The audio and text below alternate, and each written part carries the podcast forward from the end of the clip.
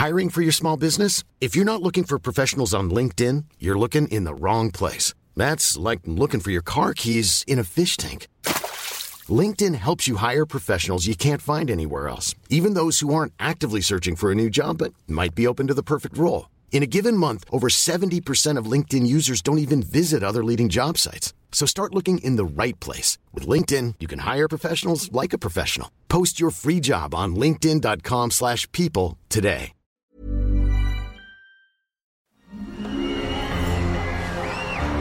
Arcadia Media. Elige tu lugar en este carrusel.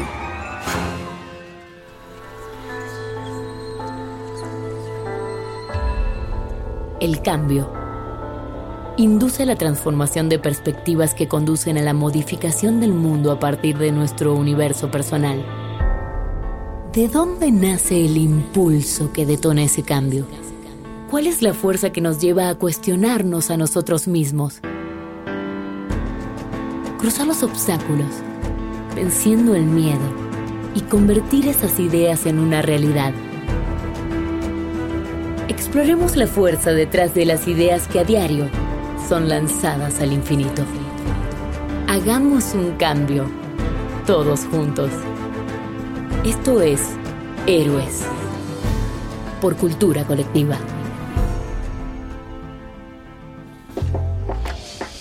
Hola, bienvenidos. Esto es Héroes, somos Jorge del Villar, director de contenidos de cultura colectiva, y Luis Enríquez, director general. Bienvenidos a Héroes. Con nosotros hoy está Nicolás Ellis, que es productor de cine de Pimienta Films. Ha producido largometrajes como Pájaros de Verano, Tempestad o Roma, y ha sido nominado y ganador de diferentes premios de- dentro de los que destacan Cannes y los Oscars. Pero sobre todo busca generar conciencia y cambiar la percepción del público sobre temas relevantes en la actualidad. Con Llévate mis amores, logró nominar a las patronas al premio Príncipe de Asturias. Con Roma ha generado conciencia de cómo vemos a los trabajadores del hogar. Y con Tempestad logró que la primera mujer mexicana ganara mejor dirección en la historia de la Academia Mexicana.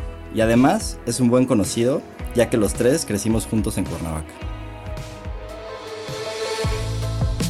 Pues bueno, para entrar en calor y viendo este, un poco la, idea es que nos eh, cuentes la, un poco el trayecto, la historia que has tenido en tu vida.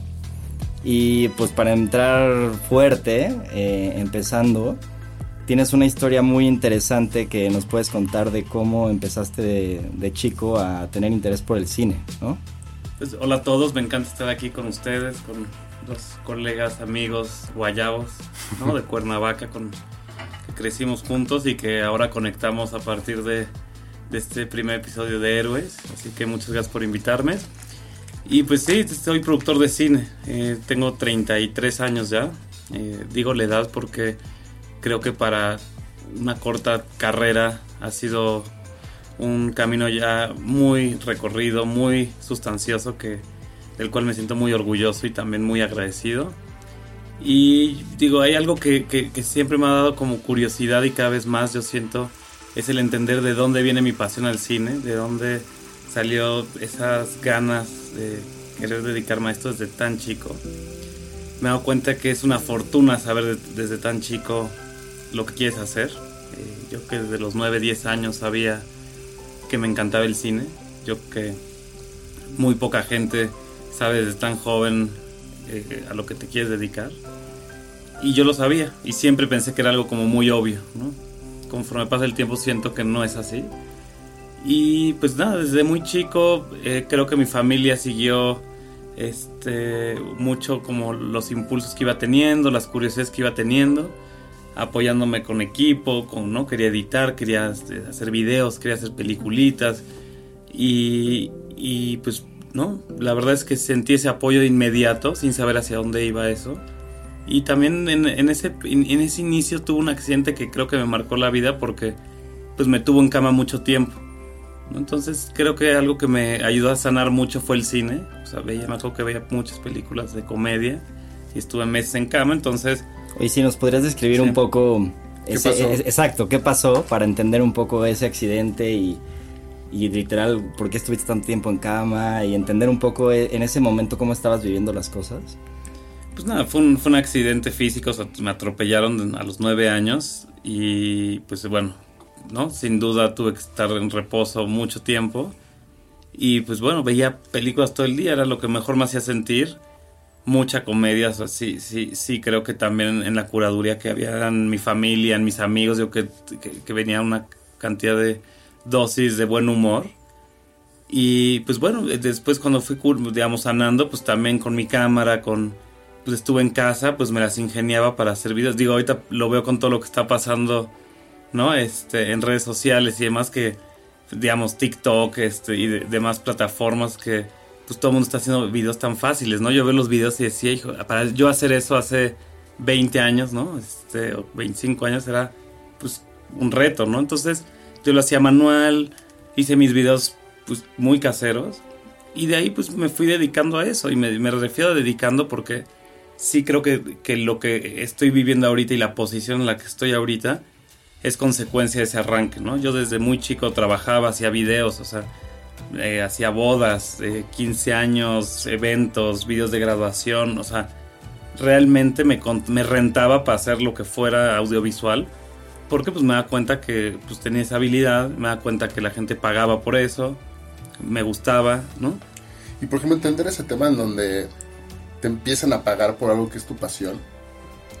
A mí, digamos, uno era una necesidad, ¿no? Porque yo también iba en una escuela de ricos, ¿no? Estaba becado y, y pues bueno, ¿no? Es la gente que está ahí que no, digamos, se le complican las cosas, pues no piensa en la gente que sí se le complica, ¿no? Entonces yo tenía que hacer servicio social para pagar horas por la beca, tenía que, pues eso, tenía que trabajar si quería tener dinero para salir, para irme de vacaciones, para, o sea, digamos, tenía yo creo que también una presión muy, muy fuerte de, de poder, pues eso, ¿no? autogenerarme ingresos y todo. Porque mi familia, digo, ¿no? Muy trabajadora, todo, pero nunca me educaron como a perseguir lo material o tal, pero pues tampoco me detuvieron en, en mis, digamos, en mi energía y en mi fuerza de ir, pues que eso, ¿no? Que tenía una ambición muy grande de, de a través de lo que me gustaba, encontrar una forma de, pues, de ingreso y demás. Y veían que era bueno también. ¿Cómo era, por ejemplo, la relación con, con, tu familia? O sea, tú de repente decías, oye, quiero empezar a grabar estas cosas, necesito comprarme una cámara. Este, ¿Cómo era esa comunicación con, con tu papá, con tu mamá? O sea, ¿cómo, ¿cómo era esa dinámica, no? Y luego también pasa mucho que hay muchas familias que dicen, no, pues ¿para qué haces eso? ¿No? Eso no va a generar ingresos y, o no te entiendo, ¿por qué? O sea, ¿cómo era esa dinámica que había familiar? Pues bueno, digo, depende, ¿no? Si era a los 10, 11 años no están esperando que... Sí, claro. No te trajera ahora sí que eh, los ingresos a la casa, pero sí, sí creo que pues detectaban, ¿no? Para lo que era bueno, mi pasión, detectaban que era un buen hobby, que era sano, ¿no? Entonces, pues eso, eh, me metí a clases de fotografía, este, hacía mis películas donde mis hermanos actuaban, ¿no? Hasta que también ellos crecían y ya les, les daba vergüenza o les daba flojera. Entonces creo que digamos, esta parte inicial fue por un lado muy favorable porque yo pude explorar, o sea, pude. Volverme responsable, volverme, pues alguien en que la gente se apoyaba para proyectos jóvenes y también ya, pues vendía mis videos a gente más grande. Pero para mí esto fue fundamental porque cuando yo quise ya dedicarme al cine, entré, quise, me vine a la Ciudad de México y quise aplicar la escuela de cine, al CCC, que es una de las mejores escuelas de cine pero aceptan a 15 personas al año. Entonces yo llego a los 18 años de Cuernavaca sintiéndome como... Poeta. Pues sí, sintiéndome como de quién va a poder competir con alguien que ya lleva nueve años de carrera, ¿no? así lo veía. Como todo chavo, ¿no? Don, sí. Don. Y pues pensé que, iba a, pasar la primera, sabía que era complicado, pero bueno, siempre había tenido buena suerte, siempre me ha habido bien, aplico y no quedo seleccionado, ¿no? Entonces me doy cuenta y empiezo a aprender que pues bueno, ¿no? Que sí, tenía ciertas habilidades en mis videos y eso, pues no había visto suficiente cine, no había estado en la calle lo suficiente como para tener suficientes historias que contar. Como que me di cuenta que no era nada más ni calificaciones, ni el, el haber, digamos, cumplido con un checklist, ¿no? Con, para poder, pues, entrar, sino que necesitaba estar en la calle, necesitaba tener historias, necesitaba tener, pues eso, como estar más vivido, ¿no? Porque había gente que entraba después de haber estudiado literatura o leyes o biología, o sea, y me da cuenta que el cine venía de ahí, ¿no? Venía de, digamos, es como una de las profesiones que, se inspira de lo que sea, de cualquier lado. ¿no? Y, por ejemplo, este tema de, como lo describes, ¿no? Llegar a postularte para entrar al CCC, con ego, con, oye, ya, ya he hecho yo todo esto en la vida, ya me pagaron por hacer mis videos. Y que te digan que no, o sea, ¿cómo lidiar en ese momento con menos madurez de la que tienes hoy en día con el fracaso? O sea, ¿qué crees que fue lo que te ayudó en ese momento a tomarlo como un impulso y no tomarlo como un, pues un tope, ¿no? Algo que te que fue como una pared. Pues yo, yo creo que siempre he traído dentro esa, esa energía de, de- de darle la vuelta, de buscar cómo, este, pues sí, salir adelante, ¿no? O sea, realmente siempre me ha funcionado. Y creo que en cuanto me batearon, pues fue como, bueno, pues el siguiente año aplico, si no, tengo la lana para aguantar un año, pues, o sea, si no, ya terminé estudiando administración, porque todo el mundo me dijo que, pues, administración, este... De era- herencias, ¿no? Claro, ¿no? O sea, era como de ya, esa es la que menos puntos pedían en, en, en, en la UNAM, ¿no? Y, y nada, es- me puse a trabajar, que era lo que sabía hacer, a seguir mi instinto. Yo no sabía que quería ser productor o director, o sea, realmente creo que como cualquier chavo de 18 años que sale, que por más que yo lo tenía claro que quería hacer cine, cuando llego al examen y tengo que decir qué quiero ser, me doy cuenta que nunca lo había pensado, que no sabía que había sonidistas, eh, Claro. postproductores, fotógrafos, o sea que realmente yo quería hacer cine. Entonces, cuando me rechazan, eh, tengo la oportunidad de empezar a trabajar en cortos, en cortometrajes estudiantiles. Y pues los, que los puestos que más se necesitan es de productor, ¿no? De producción, porque nadie quiere Organizar. trabajar gratis, ser el que empuja, ¿no? Todo el, el show, el que trae cafés, el que, ¿no? Y todo el mundo quiere ser, ¿no? El, el director de orquesta. Entonces, pues yo vi una oportunidad para mí ahí porque pues era bueno en lo que hacía, me gustaba. Y pues eso, empecé con proyectos así muy chicos y todos los proyectos que empecé a tocar, en los que me invitaban, pues les empezó a ir muy bien. Entonces me di cuenta, de, me conviene más hacer proyectos que no me pagan, pero que son más prestigiosos, que me, que me dan un empujón en mi carrera mucho más rápido que ponerme a trabajar Claro. y que me paguen tres pesos y que esté no invisible. Porque mucha gente decía, no, pues vamos a hacer publicidad, vamos a ponernos a hacer esto. Y digo, bueno, ¿para qué voy a hacer publicidad si lo que hago se va a ir al aire, ¿no? ¿Qué voy a poner en mi currículum, no? Puras marcas y, quién va a saber qué hice ahí, de qué se trató, que si hago en cambio este proyecto que llegó lejos, que trascendió, ¿no? Aunque no haya ganado dinero, me pone en el mapa, ¿no? Entonces ahí fui entendiendo un poco la importancia de, de construir una carrera sin necesidad de apresurarme, irme por lo, lo que brillaba, ¿no? Como también en- entendiendo, ¿no? Qué era lo que me gustaba, qué era lo que no me gustaba, ¿no? Porque tenía que ir creando mi voz. Me da cuenta que hijo, es que yo no quiero hablar de esto. No quiero estar seis meses preparando esto, ¿no? Entonces, creo que el- el- los primeros pasos fueron fundamentales en saber, ¿no? La importancia de un productor en un proyecto, la importancia de hablar sobre cosas que conoces o que te interesan, ¿no? La importancia también de hacer equipo. En fin, yo siento que los primeros años también con esta parte como autodidacta y también con, con los colegas con los que empecé, pues fue muy importante para tener los pies en la los- lo- tener los pies en la tierra porque pues sí, lo que yo sabía, lo que había hecho de niño me sirvió y me di cuenta hasta hace muy poco tiempo. ¿no? Toda la parte de edición de videos, la parte de contar una historia, de- o sea, porque pues al final de cuentas yo no fui a la escuela. Entonces yo si me pongo a hablar con un director de un guion o de una película, no llego y digo, sí, como decían el tal director, o, o sabes, o como dice el dogma, tal, o sea, ¿no? Yo voy explicando cómo, por emociones, cómo, cómo siento alguna cosa, y eso es algo que ahora me hace sentido, pero en su momento, pues, me sirvió para, ¿no? En, en- en- cuando era chiquito, pues, de, de chambear, de divertirme y tal. Y ya cuando salí de la, de la preparatoria y empecé a dedicarme a esto profesional, pues me di cuenta que pues estaba empezando, que había una competencia real, que había gente que había visto más películas, que había leído más, etcétera, ¿no?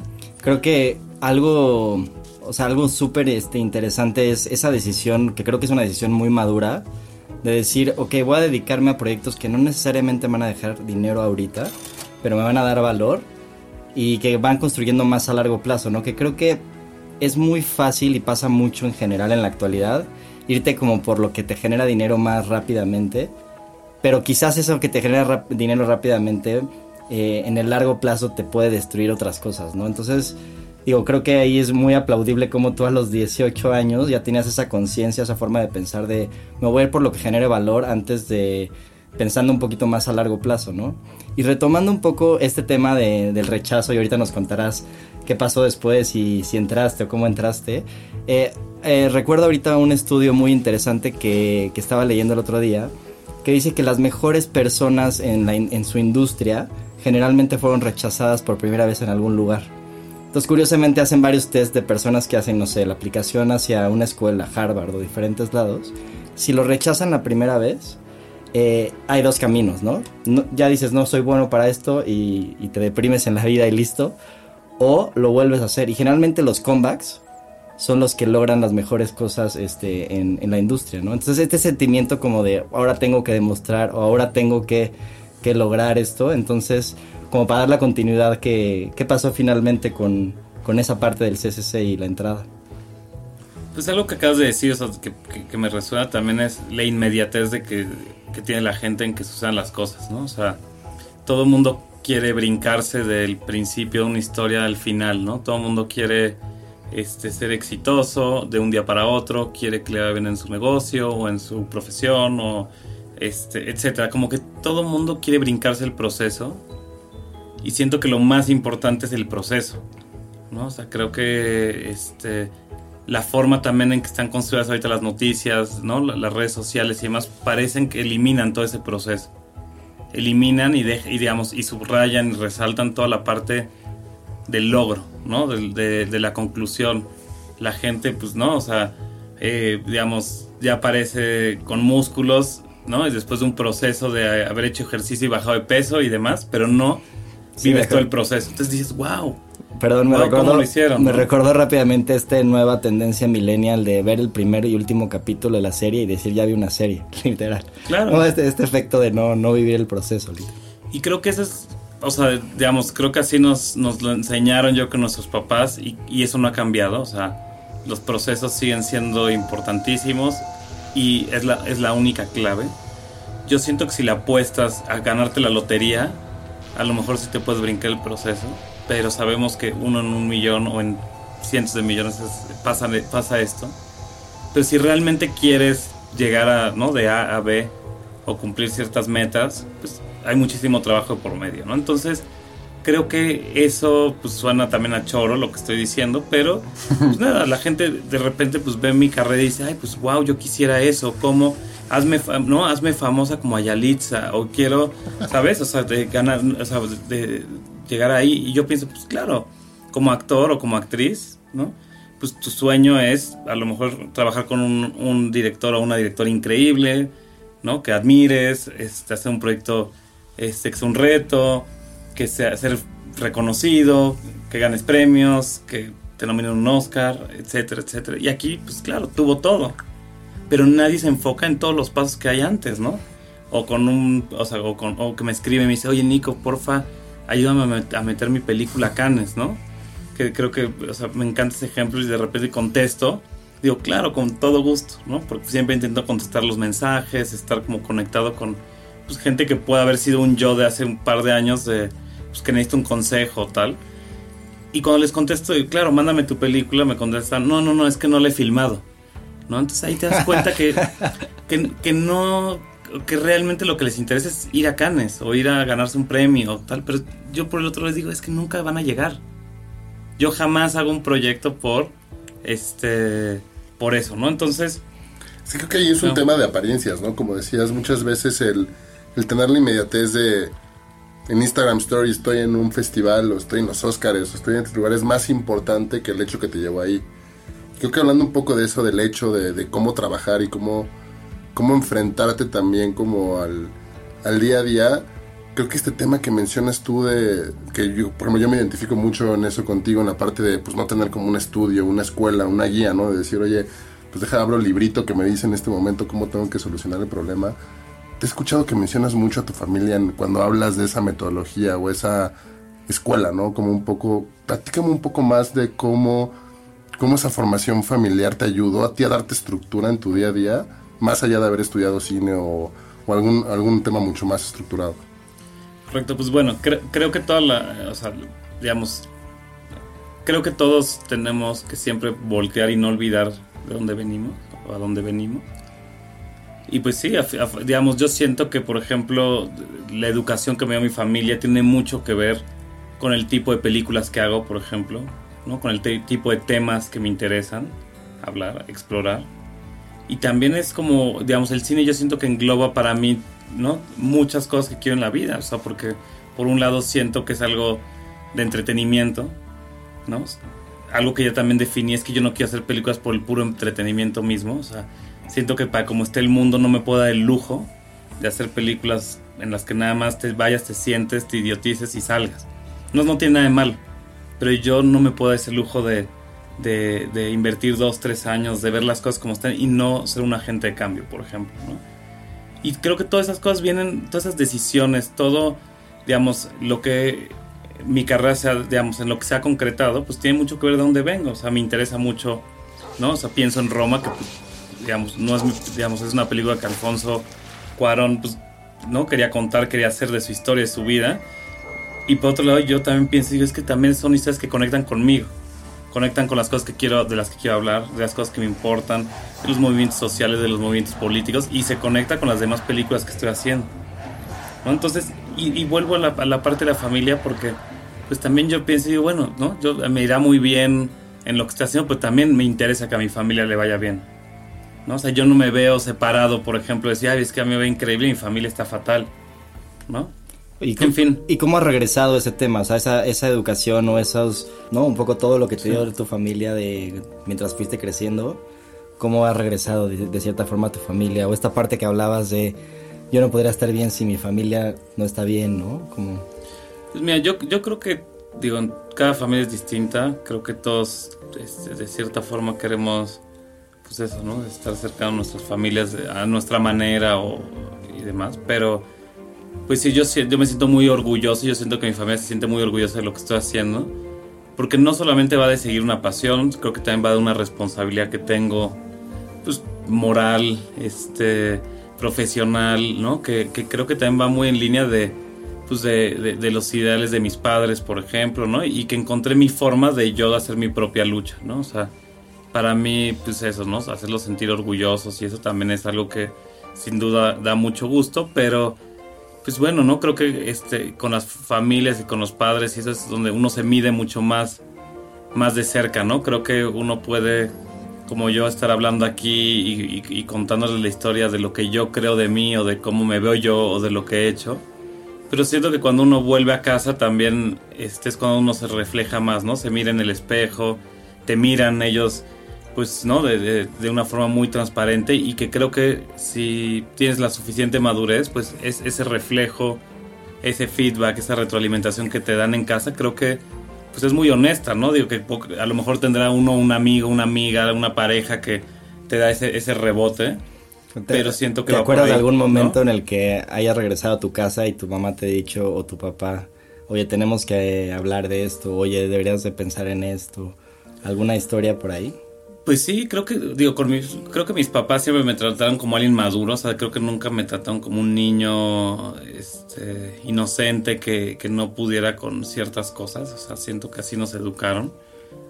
Y, y desde siempre se, nos acercaban cuando veían algo, ¿no? Yo lo veo con mis sobrinos que también, pues somos muy directos, bueno, soy muy directo con mis sobrinos y, e intento como dejarles una buen, un buen aprendizaje.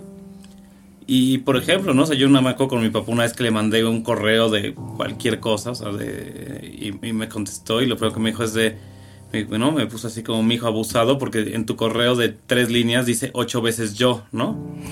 ¿No? O sea, y era como, y lo, y lo leía y decía, claro, pues era yo me siento bien, yo no sé qué, yo, yo, y dije, claro, ¿no? Y hasta la fecha de repente digo, a ver, déjame echarle una revisada a mi correo, ¿no?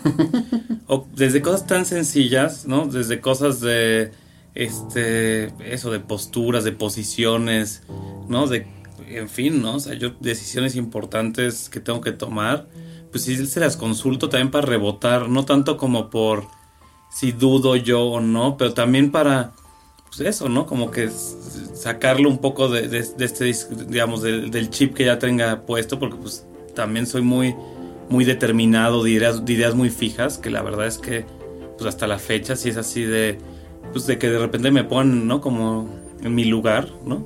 En muchas cosas. Y eso creo que es muy sano para mí. y creo que es algo que hemos, este, digamos, fomentado pues a lo largo de los años, ¿no? No es algo que, que de repente dije, ay, quiero convivir con mi familia o quiero contar con ellos, ¿no? Siento que así como he invertido en mi carrera, también creo que he invertido en mi, en mi familia. Y pues nada, ¿no? O sea, yo creo que algo que, que a mí me parece muy interesante es que, pues eso, ¿no? Conforme vas creciendo, creo que le vas poniendo mucho más atención a las decisiones que tomas, ¿no? Tomas menos riesgos, creo que conforme, digamos, entre más joven, pues tomas más riesgos, tienes menos que perder, diría yo. Y creo que en ese, en ese momento, en esa etapa donde yo iba empezando, donde no me, me rechazaron de la escuela, pero todo el mundo quiere que cuente historias épicas de cómo, ¿no? Este, me rechazaron, pero yo fui, hice y tal, y me peleé, o no sé. ¿No? Y les enseñé, y es el contrario, creo que los mayores logros que he tenido son en lo pequeño, digamos, en cosas pequeñas, cosas fundamentales, ¿no? O sea, no podía hacer nada, me rechazaron de la escuela, no podía ir a otra escuela porque no tenía dinero para pagar una escuela privada, o sea, era una realidad, me gustara o no. Creo que la ventaja es que yo ya lo sabía y lo tenía asumido, o sea, porque siento que mucha otra gente se hubiera deprimido, hubiera hecho un berrinche, hubiera pretendido que sí puede, y, le, hubiera hecho la culpa a alguien. Entonces para mí era como, mira, no me aceptaron. Nadie me va a pagar la universidad, nadie me va a pagar aquí en el, vivir en la Ciudad de México. Pues seguí trabajando, ¿no? Y de ahí dije, bueno, voy a volver a aplicar. Y apliqué y pasé a la siguiente etapa y llegué a la entrevista al final y me rechazaron de nuevo, ¿no? El siguiente año y cualquier otra persona hubiera dicho, híjole, ya, ¿no? De milagro terminó el cine y dije, no, porque lo tengo claro, es que ahí es creo que es un punto muy importante porque la gente no lo tiene claro o hace las cosas por las razones equivocadas. Y para mí, más que te dediques a lo que sea, tienes que hacer las cosas por las razones correctas. Y las razones correctas pueden ser las que sean, ¿no? O sea, yo puedo tener mis propias razones, pero así como la persona que les decía que me preguntó, oye, ¿cómo meto mi película a Cannes? Y no la había ni siquiera filmado, o sea, que quería que le dijera como una fórmula. Pues que sabes que no va a llegar, porque sabes que no lo está haciendo, o sea, quiere armar algo que le funcionó a alguien más o, alguien, o copiarle a alguien que hizo algo que le funcionó. En lugar de decir, bueno, yo quiero hablar de esto que me importa en la vida y ya si me va bien, genial. Si le gusta a la gente, genial. ¿no? Pero me voy, a, me voy, a, dedicar todos los minutos y todas las horas para dejarlo lo mejor posible, ¿no? Creo que estás hablando de, de un tema muy importante que es, si tienes claro lo que quieres, o sea, es como dice, ¿no? La fuerza de voluntad es, el, es la fuerza más poderosa del universo pero esa fuerza de voluntad depende de que tengas claro lo que quieras hacer, ¿no? Entonces, si tienes claro un porqué en la vida, no importa lo que esté alrededor, vas a lograr lo que quieras, ¿no? El, chiste es encontrar ese porqué. Y tú tenías la ventaja desde que desde chiquito sabías exactamente lo, lo que querías lograr, ¿no? De cierta forma, ¿no? Sí, pero fíjate que, por ejemplo, mucha gente diría, bueno, es que tú sí tenías todo eso, entonces este, se te hizo fácil. Yo no sé pero siento que es, de mucho trabajo. O sea, yo sí he dejado de ir a fiestas, he dejado de ir a viajes, he dejado de ir a bodas, lo sigo haciendo. Y todo porque tengo muy claras mis prioridades, porque digamos, trabajo diario en eso, ¿no?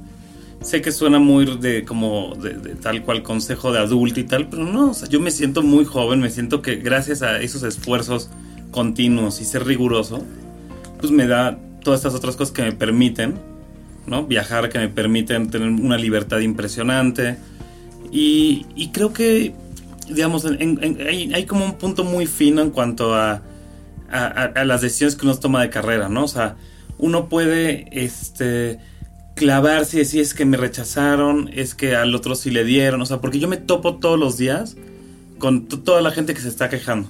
Y yo siento que eso debe ser igual en cualquier lugar del mundo, en cualquier profesión, en cualquier relación o lo que sea, de, híjole, es que a él solo le dieron el dinero para la película porque es el hijo de tal. ¿No? O porque su familia se dedicó al cine, o porque estudió en tal escuela, o porque... Y yo digo, yo no tengo nada de eso, nada de eso.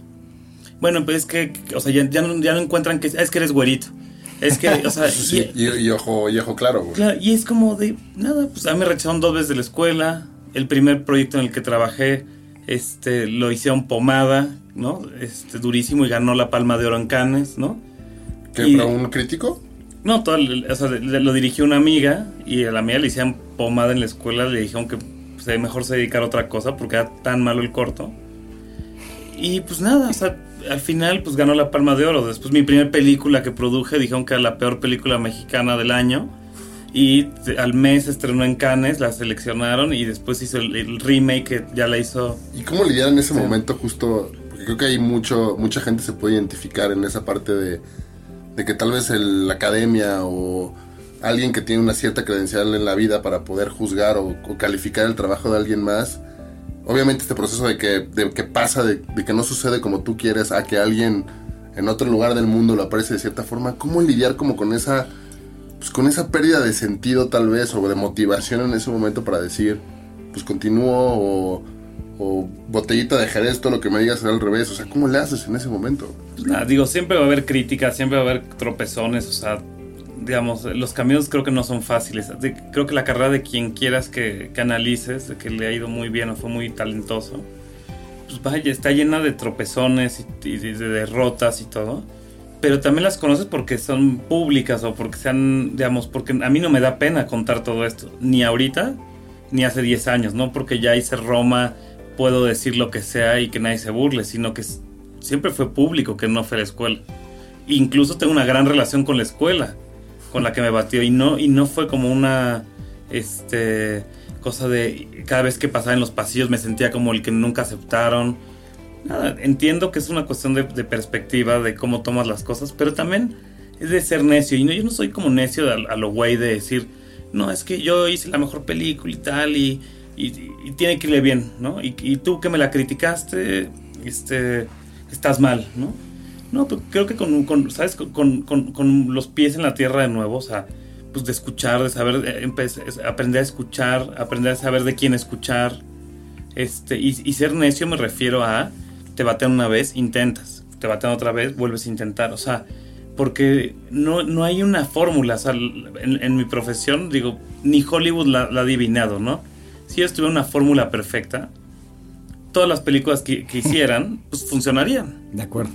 Por ejemplo, ¿no? Eh, Una cosa, yo apliqué a la escuela a los 18 y a los 19 años.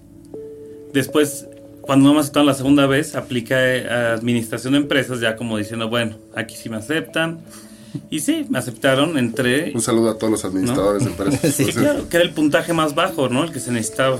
Y que también, al ser el puntaje más bajo, también te das cuenta la gente con la que, te- digamos, te vas a encontrar allá adentro, ¿no?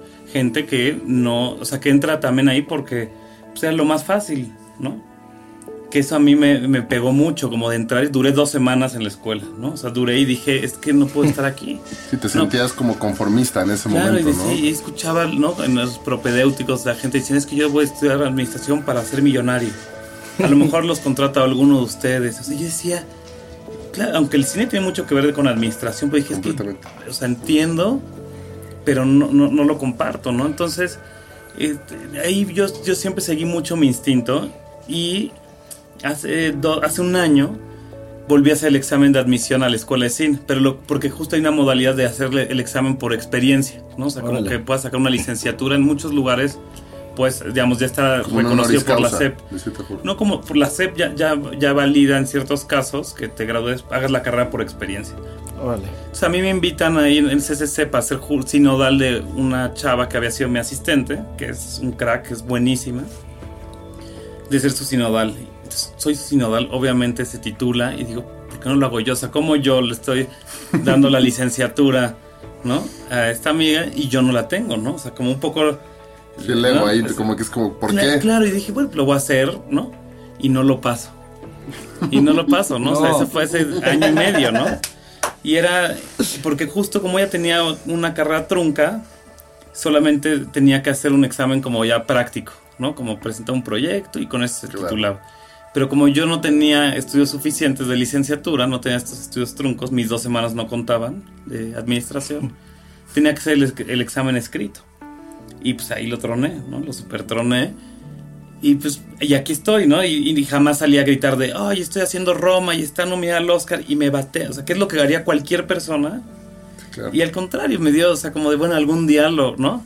O sea, que por otro lado es no lo necesito, pero tampoco, o sea, ya es como un reto de, pues ya lo voy a lograr. Y por algo no lo saqué y por algo, pues sí, me falta, yo no me chuté todos los libros técnicos, pero lo hago por sentido común o por tal. Y creo que esa es la, la cuestión como de perspectiva que, que siento que, que ha sido muy afor- afortunada, porque pues, eh, hay gente también que me dice es que yo no voy a estudiar como tú. Yo, a, algunos les funciona y a otros no. O sea, a mí nadie me tiene que decir, oye, levántate a trabajar, por favor, o, o contesta. O sea, ¿no? Es, a mí me sirvió, pues, el, el, no estudiar porque ya traía toda esta cancha atrás de, pues, de rigor y de ganas de hacerlo. Entonces, pues, a algunos les funciona y a otros no. Interesante, cabrón. Me identifico mucho, yo tampoco tengo escuela, cabrón. Oye, justo ahorita, ahorita que, que platicábamos, llegando acá, que nos encontramos acá, acá abajo, me platicabas un poco esta parte ya de la parte de empresario, ¿no? O sea, justo, justo ahora, pues teniendo pues, tu productora, con empleados, con una nómina, o sea, ¿crees que es una prueba muy distinta de- después de venir chambeando en proyectos, desarrollando proyectos tal vez más como un equipo de producción, ahora ya verte como un, pues, un empresario, un líder? ¿Qué tanto te sirvieron esas dos semanas de, administración de empresas para esto? Pero ¿cómo, ¿cómo pasar esa prueba de estar produciendo a estar organizando una empresa que va a producir? ¿cuál fue esa, dirías que fue la prueba más importante ahí? Pues creo que muchas cosas como de- del proceso es como de... Yo abrí mi compañía cuando tenía 21 años, ¿no? Y no tenía ni idea de cómo se abre una compañía. Y siento que más bien, pues me aventé, ¿no? Empecé a hacer las preguntas correctas de, bueno, ¿quién abre las compañías? Ah, un notario, fui un notario, ¿no? Y de ahí me dijeron, oye, pues necesitas socios, necesitas, ¿no? Y creo que me aventé. O sea, creo que algo muy importante de- desde el día uno, que no te lo enseñan en la escuela así hasta que tú lo vives por carne propia, pues es eso, te tienes que aventar. Porque yo escucho historias de tanta gente que dice voy a abrir una cosa, voy a hacer no sé cuánto, y no lo hacen. Y realmente lo más importante es ese primer paso.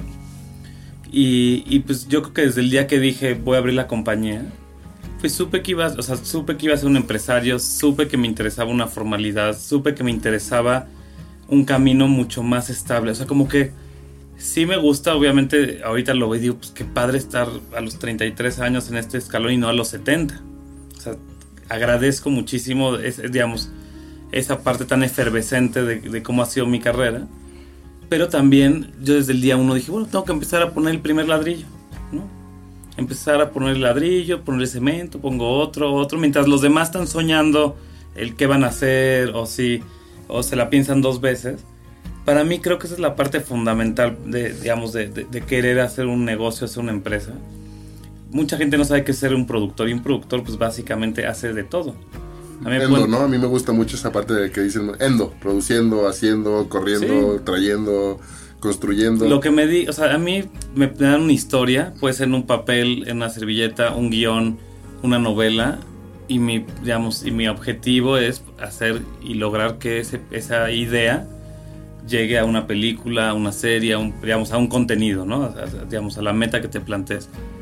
Y de ahí dices, bueno, ¿qué haces? Pues todo lo que sea necesario para ir de la idea a la, ¿no? a la conclusión, a que se haga, a que suceda, ¿no? Puede ser una historia de, de ciencia ficción, puede ser una historia romántica, puede ser una animación, o sea, y ahí entra todo lo que es, pues, pues, pues, pensar en psicología del trabajo, que es parte de la administración, de cómo te- llevarte con la gente, ¿no? La parte legal, la parte administrativa, conseguir el dinero, conseguir a toda la gente, diseñar cómo vas, a quiénes vas a invitar, cuánta gente, cuánto cuesta, dónde lo haces, o sea, es un trabajo muy creativo, pero de nuevo también con los pies en la tierra, o sea, sí las ideas y sí la fantasía y la emoción y la parte artística, pero tú eres ese brazo que este, lo trae la tierra, ¿no? Sí quiero hacer una, ciencia- una película de ciencia ficción, perfecto, ¿cuánto cuesta? ¿Cómo lo haces?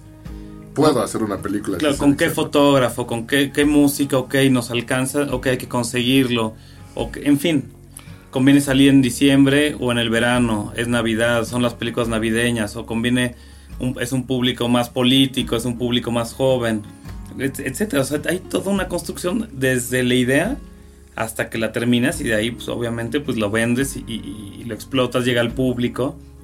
Y volviendo a la parte de una empresa, pues para mí el ya tener en mi propia compañía ¿no? un equipo más grande, pues a mí me da más posibilidades de hacer también más proyectos, ¿no? O sea, creo que también ahora el hecho de haber hecho proyectos interesantes o que les ha ido bien es que también hay una expectativa y una exigencia de la gente pues, de que tengo que cumplir cierto estándar, ¿no? Que es también siempre la presión, creo que en las empresas donde sientes que te va bien y tienes que crecer muchísimo.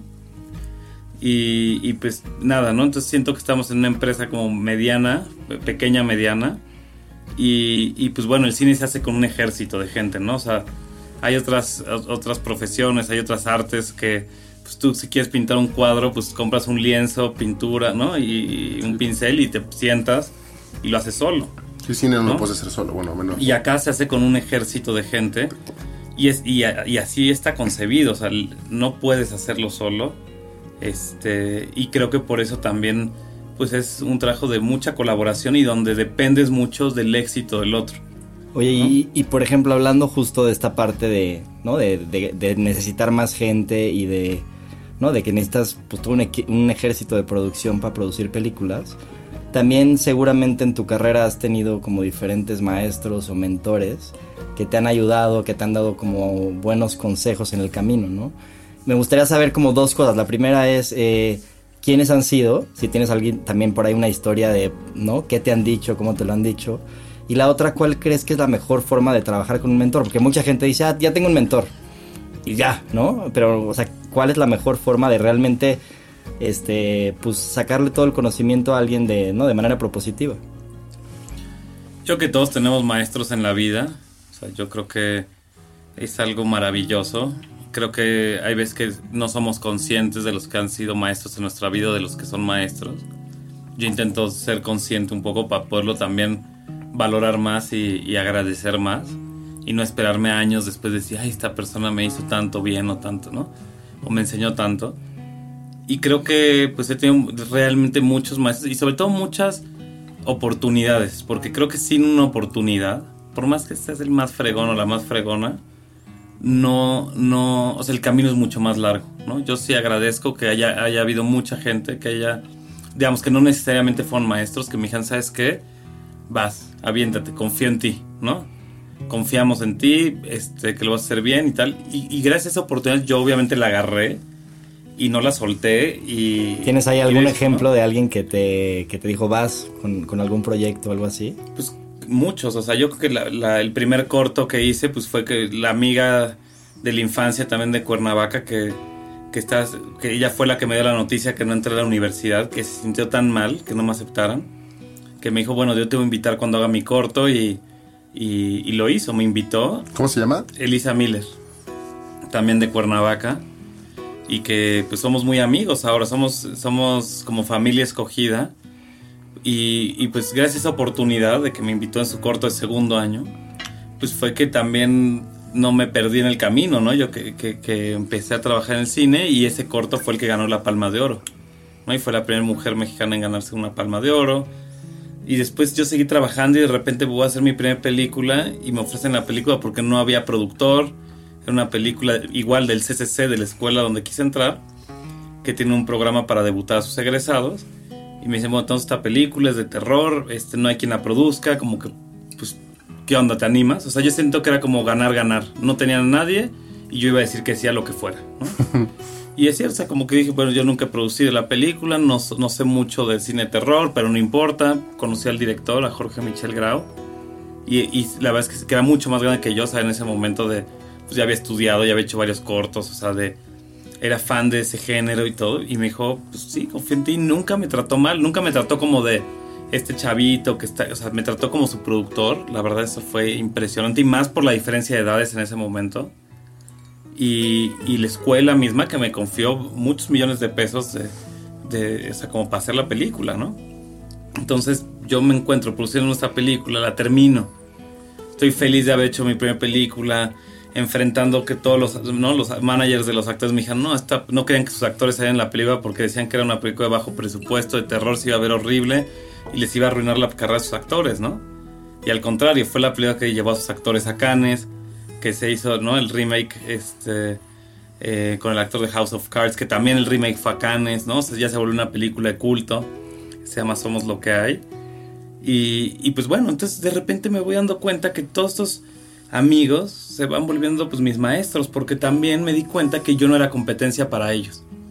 ¿no? Yo era alguien que me moría a hacer un trabajo sucio, por llamarlo así, porque la producción para mucha gente es como, ay, qué aburrido. Ay, si no, yo prefiero ser el que dice este, a los actores el que pone la luz y tal, y los productores, ay, ¿no? Números, contratos y eso. Y de repente yo me di cuenta al contrario, que tenía una voz muy grande.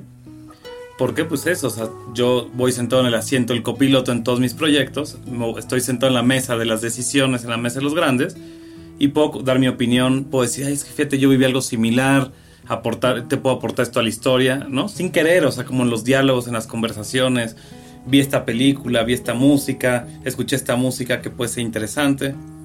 Entonces, ahí fue que me di cuenta de decir, híjoles, sí, sí estoy en el lugar correcto, estoy en, un lugar donde mucha gente no quiere ser productor, yo lo disfruto mucho, y, es, y digamos, estos directores valoran mucho eso, ¿no? Valoran el hecho de este que haga este trabajo, ¿no? Entonces yo nombraría, ¿no? A, varios de los directores con los que he trabajado que pues va desde Lisa Miller, Andrés Clarion, este Jorge Michel Grau, por supuesto que Alfonso Cuarón ha sido un maestro impresionante, creo que hizo un doctorado, maestría y licenciatura en, ¿no? en, un solo proyecto. Eh, Amate Escalante, Jonas Cuarón, o sea, me ha tocado, pues eso, trabajar con gente que admiro y que pues me han dado muchísimo, porque la verdad es que, este, pues bueno, ¿no? A esta edad y todo, pues sí siento que recorrí un demasiado kilometraje ya. Con eso que acabas de decir, y a mí, bueno, a Luis y a mí, y en general en la empresa nos pasa mucho que la gente pregunta, ¿cómo chambear tú a tú con alguien que admiras? O sea, ¿cómo, cómo mantener ese sentido en tu, en tu decisión y no... O sea, ¿cómo decirle a Alfonso Cuarón, no estoy de acuerdo con lo que acabas de decir? O sea, ¿cómo entrar en una discusión de trabajo uno a uno con alguien que admiras? ¿Cómo, cómo lograste eso? Pues yo siento que tiene que haber mucha congruencia, ¿no? Con uno, o sea, tiene que haber mucha congruencia.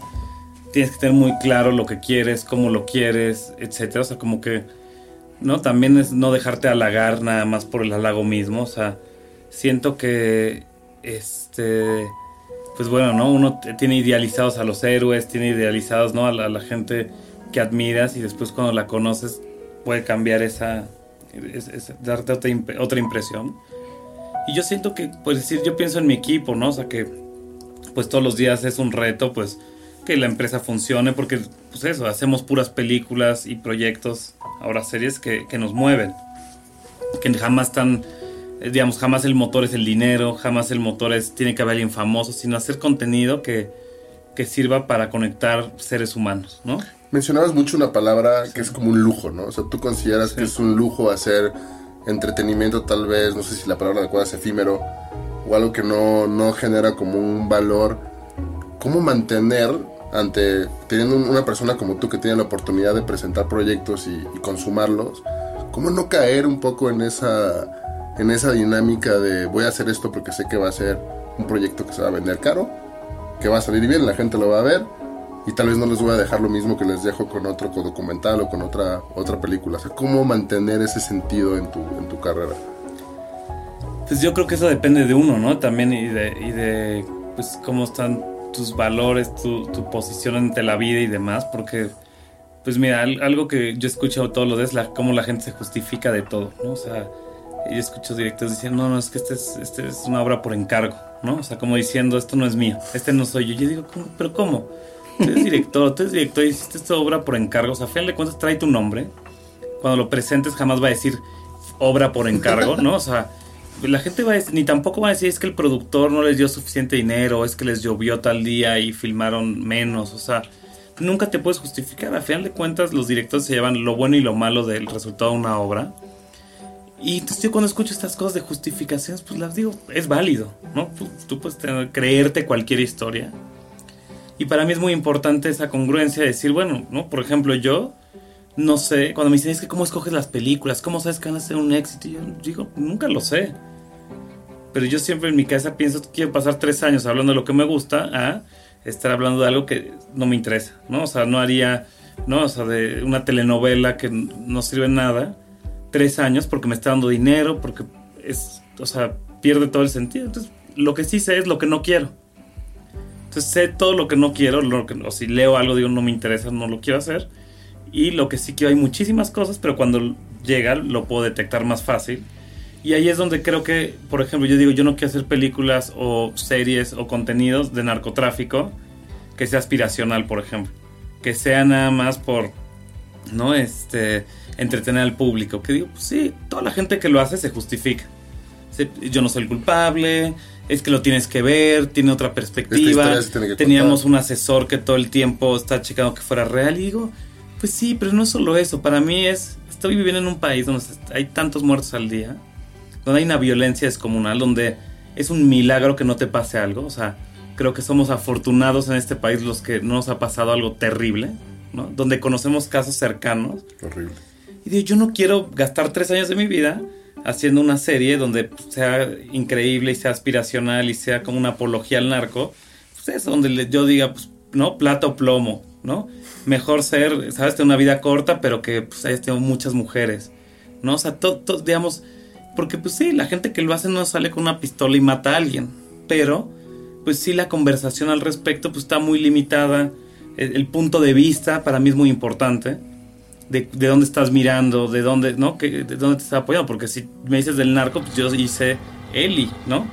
Pero que Eli que tiene, es de las películas yo creo que más importantes que tiene el país en los últimos años.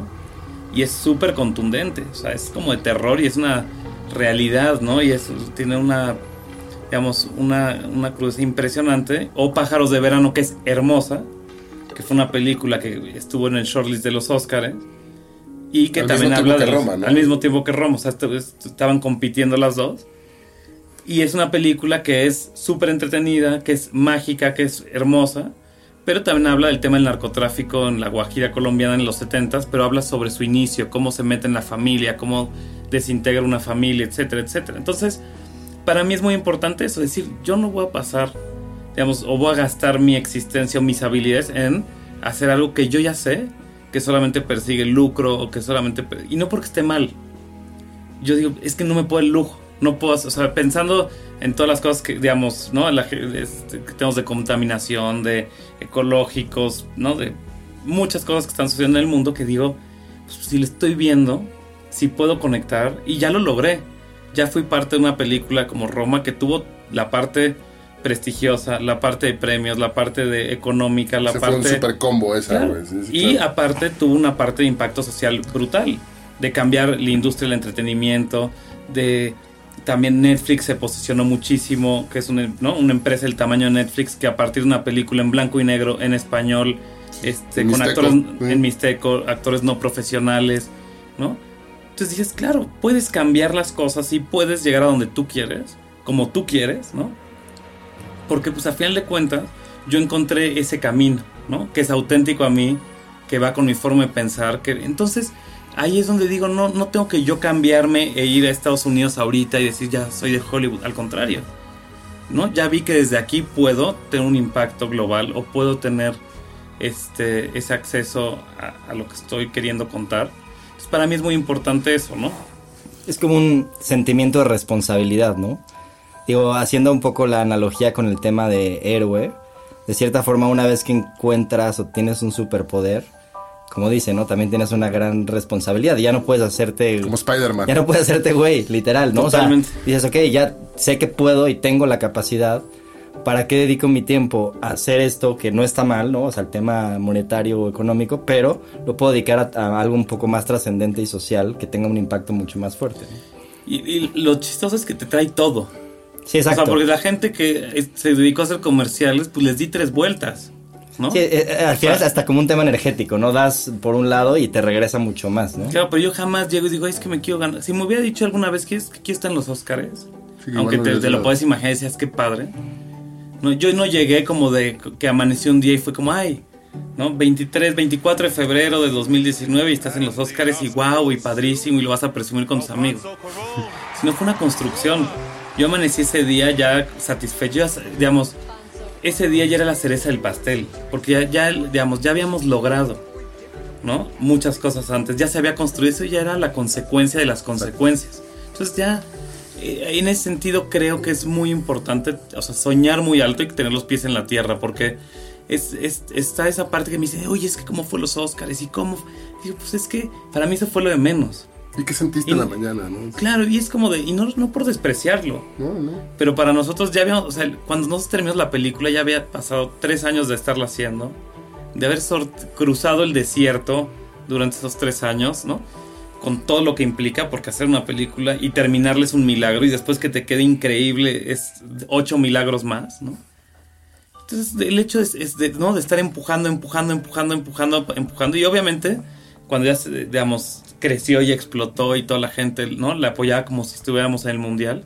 Pues eso ya, ya, ya la película misma había cobrado vida y ya no estaba en nuestras manos, claro. ¿no? Entonces ahí es donde yo siento que es esta parte de, de, de tener pues una claridad, pues te trae todo lo demás, como, como bien dijiste, o sea, de, de esa energía que das y te lo regresa multiplicado. Pues para mí ha sido eso, porque en vez de estar diciendo, hija, estoy haciendo una función que me choca levantarme, me choca hacer esto, me da flojera, no me gusta, no lo entiendo, tal. Pues yo dije, bueno, encontré lo que me gusta. Por supuesto que tengo que monetizarlo y vivir de esto y que la gente que trabaja conmigo también viva de esto, etc. Y hay una responsabilidad muy grande. Es, o sea, creo que el hecho de ser honesto conmigo ha sido clave para poder decir este cómo hacerlo, porque el cómo nunca me ha parecido así ¿no? En mi computadora que estoy, no sé, buscando en Twitter algo y me aparece así cómo, va, cómo lograrlo, ¿no? Así la fórmula secreta. Claro. ¿Cómo llegar al Oscar en cinco sencillos pasos? No, y es de ser necio y es de tomar decisiones. yo pienso ahorita en mis películas y digo, no tengo películas que de repente me invitan en un festival que es muy prestigioso, de los principales, y que digo, no, no, no voy a ir. Siento que no es para aquí. Oye, pero ¿cómo no vas a ir si yo lo quedaría por ahí? Es que hay un mejor lugar o conviene más acá y, y tener ese riesgo en las manos, pues es también tener, ¿no? Como ganas de, de arriesgarte, de, de, poderlo perder todo, ¿no? O perder algo. Porque, y siento que es, digo, como para resumir, yo diría, o para cerrar más que para resumir, yo siento que, que a la gente que le gustan las apuestas, ¿no? El, el, cine, ¿no? El, el, ser productor para mí ha sido como ser un gran apostador, ¿no? O sea, como pero con apuestas de verdad, no como de ir a Las Vegas y poner una, una ficha, esperar que gire ¿no? la ruleta y pretender que tuviste un, digamos, un efecto en, en, el resultado. ¿no? Que eso crees, ¿no? Tú vas a, ves a la gente en Las Vegas y pone una ficha, se da vueltas, le pega a la mesa, da tres brincos, este, ya salió cuatro veces el rojo, ahora tiene que salir el negro, ¿no? Y sienten que, que, que, que esa emoción, esa adrenalina, yo siento que es como la que siento al hacer película, pero con, una, con apuestas de verdad, con gente, con ideas, con, ¿no? O sea, con caminos que digo, pues no sé si voy a ganar o voy a perder. Tengo esa misma sensación, esa adrenalina de perderlo todos los días, porque pues a final de cuentas ahorita, por ejemplo, ¿no? Si hay una contingencia, pues dejas de filmar, ¿no? Ya no se hace la película, un actor le pasa algo y se enferma, pues ya no hay película, ¿no? O sacas tu película y los cines están cerrados porque pues hay que estar cerrados, pues no sale, ¿no? O sea, hay tantas cosas que te pueden pasar en el camino que no están en tus manos, como dirías en Las Vegas, pero tú sí estás teniendo un efecto. Y ahí es donde yo siento que hace toda la diferencia, que tú puedes tener un impacto y por eso también es muy importante saber utilizarlo. O sea, es una responsabilidad para mí, ya habiendo vivido esto, ya habiendo descubierto que de, de la fuerza que tiene el cine, por ejemplo, de hacer cosas que cambien, ¿no? Entonces, si ustedes se fijan en mi cine, en las películas que me he dedicado a hacer y colaborar en todos estos años, pues no, no hay algo de pastelazos, no hay, o sea, sí hay una intención de que se use como una herramienta de cambio, ¿no? Oye, igual para ir terminando esta entrevista, que la verdad es que estoy bastante, que hasta varios puntos se me puso la piel chinita porque me gusta esa actitud. La verdad es que también nosotros, por ejemplo, en cultura colectiva de repente hemos ¿no? tenido momentos arriba, momentos abajo. Y como que esta parte de no perder, claro, tu foco hacia dónde quieres ir y lograrlo, como que ese, esa transmisión que nos estás este, compartiendo a mí me llena de energía y de entrada te lo agradezco, ¿no? Igual nada más para ir acabando, creo que algo que es muy interesante también para el público este, es, es entender si tú tienes alguna, alguna cosa práctica que tú hagas de manera diaria. Por ejemplo, si si practicas meditación, si tienes una rutina muy clara, si este eh, mucho lo que haces es leer, o sea, cuáles son como esos esas cosas que haces en el día a día, este, que crees que te han llevado como al lugar donde estás, ¿no?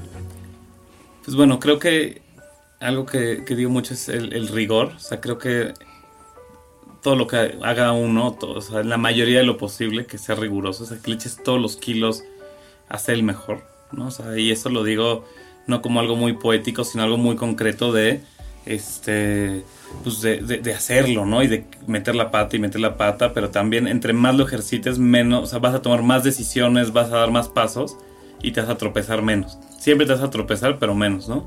Y creo que también es, este, hay una, hay una frase que en un, scouting en, la casa del pavo, ahí en el centro, en la tortería, vi pegado muy bien al lado ahí como de la parrilla y de, de, en la cocina, ¿no? Que decía, ¿qué es lo que necesito por la mañana, ¿no? Este, ¿no? Para empezar a trabajar. Y era como, hago una lista. Entonces era como muy bonito, me, me pegó mucho esa frasecita que era como, claro, yo hago listas, yo hago, yo me planeo qué quiero hacer, qué quiero lograr, qué personal, o, ¿no? Y no es como que vaya por la vía haciendo, palomeando cosas, como de, ah, perfecto, y ya, ya no sé, me comí un postre hoy, palomita, ¿no? ya saludé a alguien conocido, ya le hablé a mi familia, ¿no? Sino más, más como una cuestión de, de pensar hacia dónde quieres ir, ¿no? Porque todas estas listas que yo hago creo que son los pasos intermedios, de decir, bueno, ¿no? O sea, quiero, este lograr esto y quiero, no sé, ¿no? caminar un poco, quiero hacer algo de ejercicio son cosas que me voy programando y, me ha funcionado muy bien. O sea, yo, por ejemplo, cuando dije que sí a Roma, ese día dejé de fumar, por ejemplo, ¿no? Y obviamente después tuve mi recaída y, batallé mucho para dejar de fumar, ¿no? Pero, por ejemplo, yo dije, se me viene un maratón de años. Se me, no sé, nunca trabajo con un director así de grande y que admire tanto y que... Pero se viene algo complicado, o sea, viene algo duro. Es que hice mi lista de cosas. Dije, bueno, a ver, ¿no? O sea, tengo que hacer ejercicio, tengo que estar bien, tengo que, a ver, ¿a quién le voy a llamar a pedirle consejos? ¿Qué pasa si me corren? ¿Puedo hacer el corrido más famoso? ¿No? O sea, como que, y, esa cuestión de hacer esa lista en general, y también eso me, ha ido para, pues, limitar y no decir, hijo, de aquí, para llegar de aquí a, no sé, terminar una película, hay un mundo de por medio. Eso me ha servido a decir, bueno, pues, son estos primeros pasos intermedios. ¿no? Buenísimo.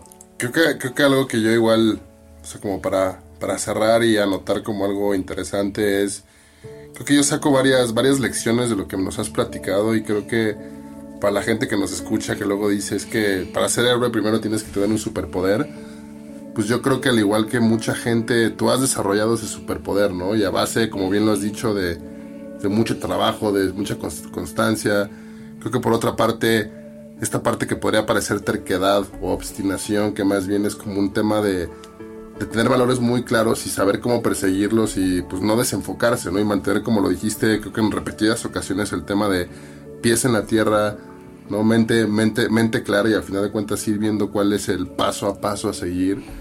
Creo que esas son cosas que cualquier persona, no necesariamente en un tema artístico, en un tema creativo, se puede, se puede relacionar, porque sí, o sea, yo sí creo que la, la fuente del éxito, la fuente del, de, ser productivo en el camino no tiene que ver con conocimiento, no tiene que ver con, con posicionamiento, con relaciones, ¿no? Como, como lo, estuviste platicando. Y creo que sí es un tema de valorar ese, ese superpoder tan claro que es pues, muchas ganas de trabajar y un chingo de huevos. O sea, yo sí creo que, que como, como, como lo hemos platicado y, y yo que he visto, no todos tus proyectos, pero he visto gran parte de ellos, pues sí se nota como un poco esa parte de lo que dices, de juntarse con gente que quiere un poco lo mismo que tú en ese momento y tal vez después sus vidas y sus trabajos son completamente distintos, pero ese momento puro de vamos a hacer algo y lo vamos a hacer bien por estos valores, creo que eso es algo que cualquiera se puede identificar, ¿no? A toda esa gente que hoy en día, como tú dices, está diciendo, oye, quiero hacer una película, quiero hacer una empresa, quiero hacer una galería, quiero hacer una banda de rock pues es muy similar, ¿no? Es decir, oye, pues qué tan comprometido estás con lo que quieres hacer, qué tan seguro estás de qué es lo que tienes que hacer, y simple y sencillamente, como lo dijiste y me encantó, hacerlo. O sea, porque creo que ahí es la clave, ¿no? Digo, todo lo que dijiste, estoy completamente de acuerdo, o sea, hay algo impresionante que también le di a la gente, o sea, de si ustedes son o están aspirando a ser como el número uno, dos, tres, o sea, digamos, que destaquen, es muy fácil, porque de verdad creo que no es muy difícil que nos demos cuenta del talento, ¿no? O sea, yo pienso de las cosas que yo hacía cuando estaba más chavito, ¿no? Ahora sí que peleándome por la chuleta todos los días. Pues yo siento que la gente se da cuenta de eso, se da cuenta de mis ganas, mi pasión, mi compromiso, mi responsabilidad. Y yo cada vez que encuentro algo, o sea, en, Pimienta, en mi compañía, toda la gente que, que trabaja ahí, jamás les hemos, no sé quiénes tienen licenciatura, no sé quiénes tienen este, maestría o la preparatoria o qué especialidad. O sea, no hay, digamos, ese no ha sido el perfil que busco, es gente que brille humanamente, que, ¿sabes? Que tengan como una mirada de la vida que me interesa, que sean colaboradores, etc. Y gente que brilla, ¿no? Y, creo que eso es muy difícil de encontrar. Este, entonces, cuando aparece, es muy fácil y siempre vas a tener trabajo, siempre vas a destacar, o sea, porque yo me doy cuenta. Cuando alguien llega y me dice, oye, es que quiero estar en esta película, y cuando los invitas, realmente son unos flojos, no llegan a tiempo, no, no miden la oportunidad, no, y de repente ves a alguien que es el llega 15 minutos antes, es el último en irse, está al pendiente, le interesa, aquí aprender. Y esa persona, para mí, tiene toda la vida garantizada de que le va a ir muy bien. Que el día que renuncie o que, no, o sea, lo que sea, sabes que no va a tener un problema en la vida, digamos, encontrándose la vida, encontrándose su posición, ¿no? Entonces, creo que si los que nos están escuchando de repente dicen, bueno, voy a intentarlo hoy, voy a salir y voy a tal cual llegar antes, soy impecable en mi trabajo, ¿no? Tal, pues van a ver la reacción de la gente alrededor que diga, este, wow, o sea, esta persona vale la pena seguirle el paso, ver qué quiere hacer, ¿no? O sea, yo siempre digo, de cuando encuentro gente talentosa así, la, la contrato aunque no sé para qué. Pero sabes que no la tienes que dejar de ir, no la tienes que dejar ir porque este, pues es muy talentosa, ¿no? O sea, y eso creo que es algo fundamental de como de plantearse que, como de qué tipo de gente quiere ser, qué tipo de profesionista, porque también no, tienen todos, todo el mundo que ser, eh, ¿no? Los que aspiren a, a, las estrellas, ¿no? O sea, no está mal. Pero a mí sí me interesa, pues eso, ¿no? Empujar y sacarle el potencial a toda la gente porque, pues creo que, digamos, no me puedo dar el lujo de nuevo a, a hacerme güey, ¿no? Pues Ahora sí que fue un lujo tenerte acá con nosotros, güey. Muchísimas gracias. Creo que ha sido un muy gran aporte para poder seguir desmitificando esta bella pero también complicada palabra héroe y como lo que significa, que es, al final de cuentas lo que, lo que estamos intentando hacer con este, con este podcast. Y pues muchas gracias Nico, que siga, gracias, que siga Nico, Gracias a ustedes. Síguele chingando igual de duro como le chingas y pues obviamente a toda la gente los invitamos a que revisen todos los proyectos de, de Nico, que los puedan ver y pues obviamente pues apoyar el cine mexicano desde, desde esa trinchera, ¿no? Con proyectos que están dejando algo más que, que taquilla y algo más que, que risas, ¿no? Que creo que es, es muy importante y pues otra vez muchísimas gracias por estar aquí. Muchas gracias. Gracias.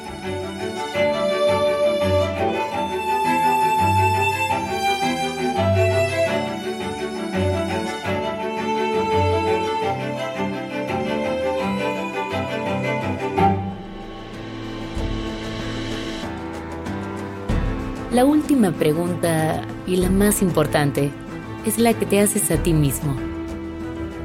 ¿Cuál es la diferencia entre la historia que acabas de escuchar y la tuya? Nada es imposible. Atrévete a ser diferente y sé el héroe de tu propia historia. Héroes por cultura colectiva. Con Luis Andrés Enríquez y Jorge del Villar. Diseño de audio, Edwin Irigoyen. Música original de Claudio Trejo Hernández. Producido por Luis Eduardo Castillo, en Webback Audio. Arcadia Media.